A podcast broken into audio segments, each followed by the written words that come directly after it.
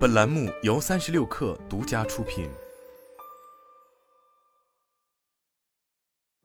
本文来自三十六氪，作者彭苏平。九月一日，二零二二世界人工智能大会拉开帷幕。华为轮值董事长胡厚昆在发表主题演讲时表示，人工智能产业的下一步发展，关键在于建好用好算力基础设施。有了大算力，就能够产生系列大模型，应用创新就有了坚实基础。他列举了近期华为与西安交大一附院的合作项目，在开发一款超级抗菌药的过程中，华为提供的 AI 药物分子大模型对上一个分子化合物提前预测筛选，将先导药的研发周期从数年缩短至一个月，并将研发成本降低了百分之七十。应该持续推进算力网络的建设，让算力中心从点走向面形成网。当前，全国各地的算力中心纷纷建成。我们不仅要将计算中心作为独立的系统发挥作用，还要逐步让其相互连接，形成全国范围的算力网络，发挥出更大的价值。胡厚坤说道。他表示，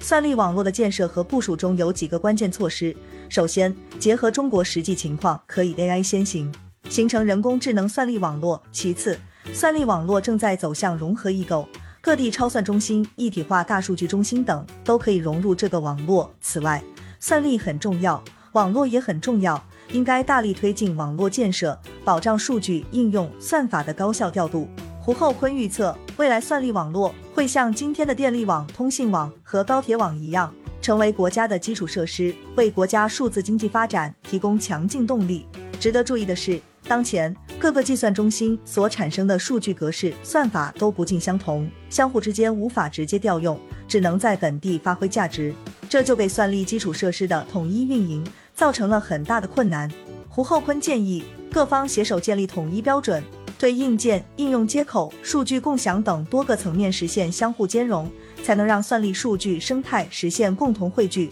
实现全网共享运营。仅有统一的标准还不够。发展 AI 基础软件生态是做好运营的关键支撑。我们认为，在大力发展芯片、网络等硬件的同时，也要注重基础软件，如 AI 框架、开发套件、基础模型的协同发展，释放硬件算力，最终让 AI 落地行业。胡厚坤说道。他介绍，华为正在联合各方产业伙伴，打造统一的人工智能的基础软件生态，提高产业韧性。据悉，华为的人工智能框架生思 MindSpore 从二零二零年开源以来，已经得到产业伙伴和开发者的积极响应，成为国内热度最高的人工智能开源社区之一。